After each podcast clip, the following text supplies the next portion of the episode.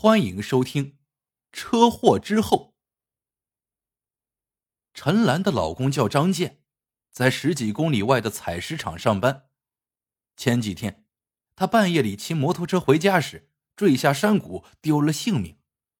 陈兰给老公办了丧事，还没过头七，就有个陌生人找上门来。来人自称叫马湾三，是张健的工友，三十岁上下。手里提了一箱牛奶和核桃酥，他对陈兰说：“嫂子好，我是来还建哥钱的。前阵子他借给我几千块钱，没想到……”听到“钱”字，陈兰一个机灵。为了操办张健的丧事，家里的积蓄都花光了。而且警察说，张健是喝了酒醉驾，又碰上天黑路滑。才导致了意外的发生，根本没有赔偿金。陈兰正要张嘴说什么，这时她的女儿小妹凑了过来，紧紧的盯着马万三手里的核桃酥。马万三见状，叹了一声：“哎，真瘦。”就拆开核桃酥给孩子吃了。马万三掏出一沓钱，递给陈兰说：“本金和利息。”都在里面。陈兰抿着嘴说：“我去找找借条在哪。”马万三忙说：“不用了。”可陈兰还是坚持要找。他翻箱倒柜的找了一通，却根本找不到。陈兰叹了口气，说道：“那我写个收条给你。”马万三阻止他说：“不用了，嫂子，我信得过你。”过了几天，马万三又来了，他把一袋子镇上最有名的裴记烧鸡塞给了小妹，又拿出一沓百元大钞放在了桌上。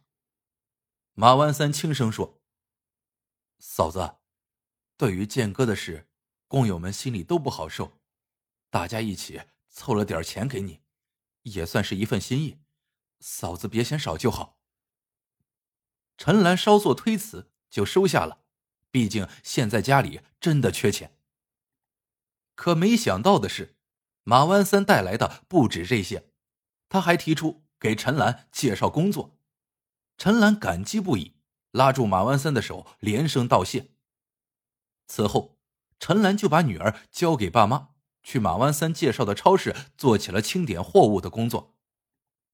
没多久，马万三告诉陈兰，他离开了采石场。跟着一伙同乡到处去揽些水电安装的活。陈兰和马万三互相扶持，一来二去的联系也变得密切起来。这一天是陈兰的生日，他备了点酒菜，把马万三请过来，想要庆祝一下。可饭吃到一半，陈兰忽然放下筷子，抽抽搭搭的抹起了眼泪，嘴里呜咽着：“张建涛，他。”马万三沉默良久，举起酒杯灌了两口酒，说道：“嫂子，你听我说，建哥的死，都怪我。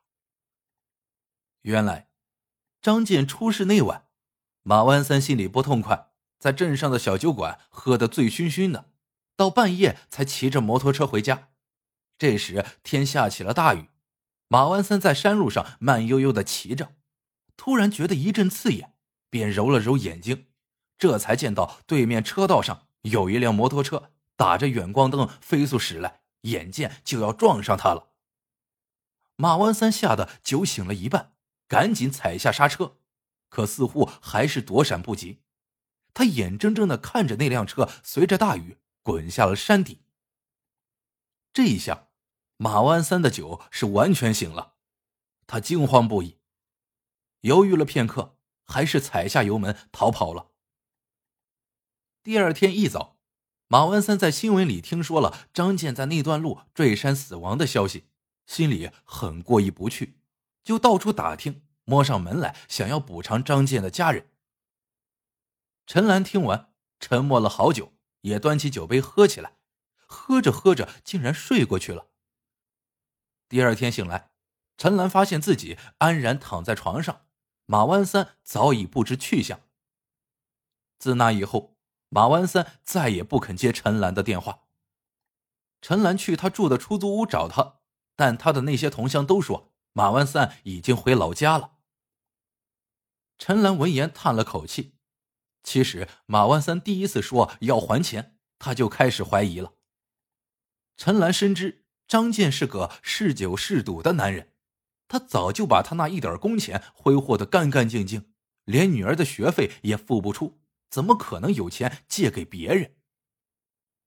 马万三第二次来过之后，陈兰碰上了一个采石场附近的熟人，一打听，采石场果然没有马万三这个人。因此，陈兰也就把事情猜得八九不离十了。他不揭穿马万三，也真心觉得他是个老实的人。那车祸只是无心之过。又过了一个月，马万三却主动打电话来找陈兰了。他说：“陈兰妹子，这大概就是报应，我腿断了。原来，他这两个月外出干活。”不小心从架子上摔下来，走不了路，被人送了回来。他的同乡都没空照顾他，马万三无奈之下，只好再来找陈兰。陈兰一听急坏了，二话不说又去了出租屋。他坐在床边解释道：“马哥，其实我那晚哭，是因为我想起我跟那个死鬼快十年了，一次生日都没过过。”他就死了。马万三叹了一口气说：“唉，罪在我，我应该去自首。”谁知陈兰却反驳说：“不，罪过在我。”原来，张健生前脾气暴躁，动不动就对陈兰和女儿拳打脚踢。陈兰哭着说：“他打我也就算了。”可他不该碰女儿。出事前一晚，张健又把我打得晕了过去。等我醒过来，发现他把小妹泡在放满冷水的浴缸里，不许小妹出来。就因为小妹见我晕过去，发狠咬了她一口。天寒地冻的，要是我晚点醒过来，小妹就……你说，他还是个人吗？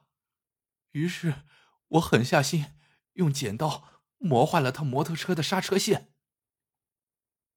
马万三惊得说不出话来，过了好久才叹气道：“那你也算是解脱了。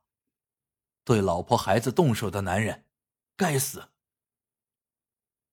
两人对视着，再也按捺不住心中的情愫，抱在了一起。不久之后，马万三和陈兰正式结了婚。家庭和睦，生活也幸福。